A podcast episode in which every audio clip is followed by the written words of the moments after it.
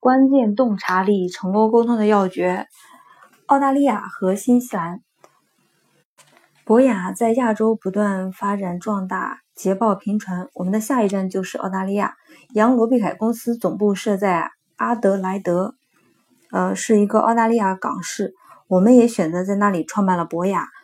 阿德莱德是一座宜人的城市，上等的希腊餐厅比比皆是。在澳大利亚，公关已深入人心。创办于1947年的 Eric White 带动了这一行的繁荣。Eric White 也是第一家看到国际公关巨大潜力的企业。公关从一开始就在公共事务领域大显身手。这是因为澳大利亚人天生关心政治和社会事务，因此企业和咨询公司非常注重培养处理这类活动的必要技能。当年高官的人身安全不成问题，但如今要是不事先预约、经过仔细的安检等手续，你是见不到政府官员的。总之，当年的澳大利亚是一个闲适的社会，各地政府官员一向定期接见公关经理或他们的客户。这与他们因接见说客遭民众批评无关。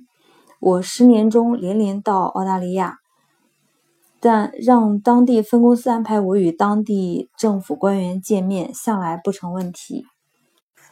政府官员出于自身的政治目的，一向与公关界过从甚密。一次在墨尔本，当地公关协会要举办一场为期一天的讲座。并在会后邀请各家公关公司来宾出席宴会。宴会前的鸡尾酒会时间，时任澳大利亚总理鲍勃·霍克与几位朋友聊天。他不久就走向了我，和我聊了起来。一听我的口音，他当即兴致勃勃地与我谈起了他即将会见的时任美国总统罗纳德·里根。当地一家报纸头版刊登了一幅我们谈性正浓的照片。澳大利亚的各大城市之间千差万别，墨尔本具有许多伦敦的特征，而悉尼貌似旧金山。布里斯班和阿德莱德两大城市没有大都市的风范，位于西海岸的珀斯与这些城市相隔万里，却显露出独特随性的个性和风范。我们受澳大利亚管理人员的怂恿，要做澳大利亚公关界的主力军。于是决定从五大城市入手，在这几座城市各开一家分公司。珀斯是我开设分公司的最后一座城市，这本身就是一个故事。打算开设分公司时，我们决定让一位给我留下深刻印象的英国妇女负责这家分公司。我心头有一大顾虑，但与她的能力无关。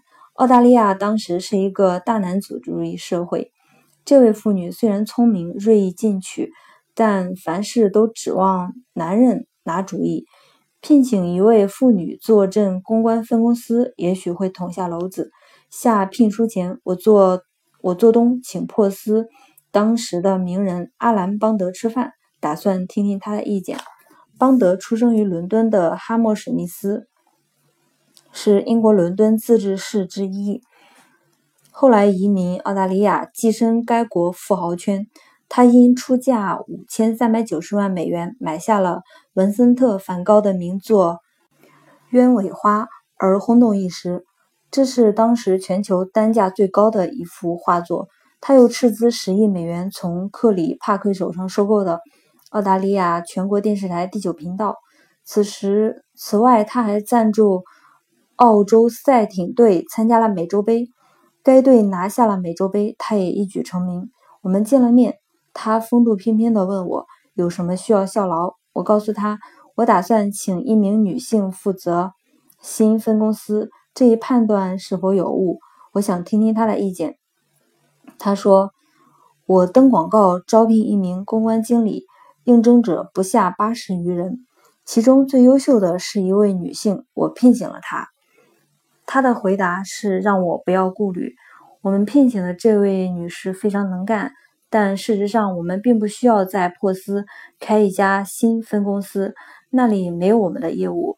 没过多久，我们的失算便显露无遗。最终，我们决定将这个分公司转卖给员工。后来又按同样的方法处理了其他两个分公司。虽说只剩下墨尔本和悉尼两个分公司，但我们仍是澳大利亚首屈一指的公关公司。悉尼是该国的门户，墨尔本则是企业的权力中心。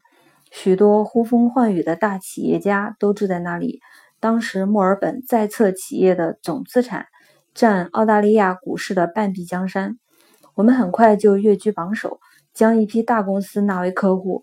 墨尔本的客户包括康联保险。约翰霍兰德、P.A. 咨询公司、美国幸福银行、全球矿业巨头必和必拓，就是 B.H.P。我们为他们的全球管理团队举办了一次三个问题管理技巧训练。在悉尼分公司，一名二十三岁的女士证明，绝对不能小瞧了新手。她以悉尼早餐这个创意替。杜邦宣传银石不粘涂层，并以一天内做出的鸡蛋数量打破了吉尼斯世界纪录。他们为一帮幸运的悉尼食客煎了六千个鸡蛋，受到了广泛关注。杜邦在事前事后针对消费者购买银石不粘锅意向的调查，证明了公关的力量。这次宣传后，有意购买的占调查对象的百分之十一，不打算购买的下降了百分之七。负责澳大利亚分公司期间，我面临的最大难题莫过于留住员工。一九八六年，我应邀到澳大利亚公关学院举办主办的诺埃尔·格里菲斯讲座演讲时，详细解释了这一问题。我说：“这是一个人才难留的国家，马可·波罗怕是生错了地方，这里才是他的用武之地。”澳大利亚年轻人私底下个个都有打上背包去老挝的志向。相比之下，澳大利亚人心头始终放不下这几个问题：我是否找对了工作？我做的对不对？我到别处是否会更快乐？我们是否要开一间酒吧或餐馆？由此产生的问题是，员工流动性大，客户开始怀疑与外聘公关咨询公司合作是否可靠。因为支付给公关的费用远高于支付给医生、律师、会计或牧师的。新西兰的公关从业人员相当多，多到与这个国家的规模不成比例。在其他地区，数字不断上涨的只有羊，但这并不是说二者之间有任何相似之处。新西兰是世上最美的国家之一，新西兰人亲切厚道，但当时并不需要一个博雅分公司。这个分公司最终以解散告终。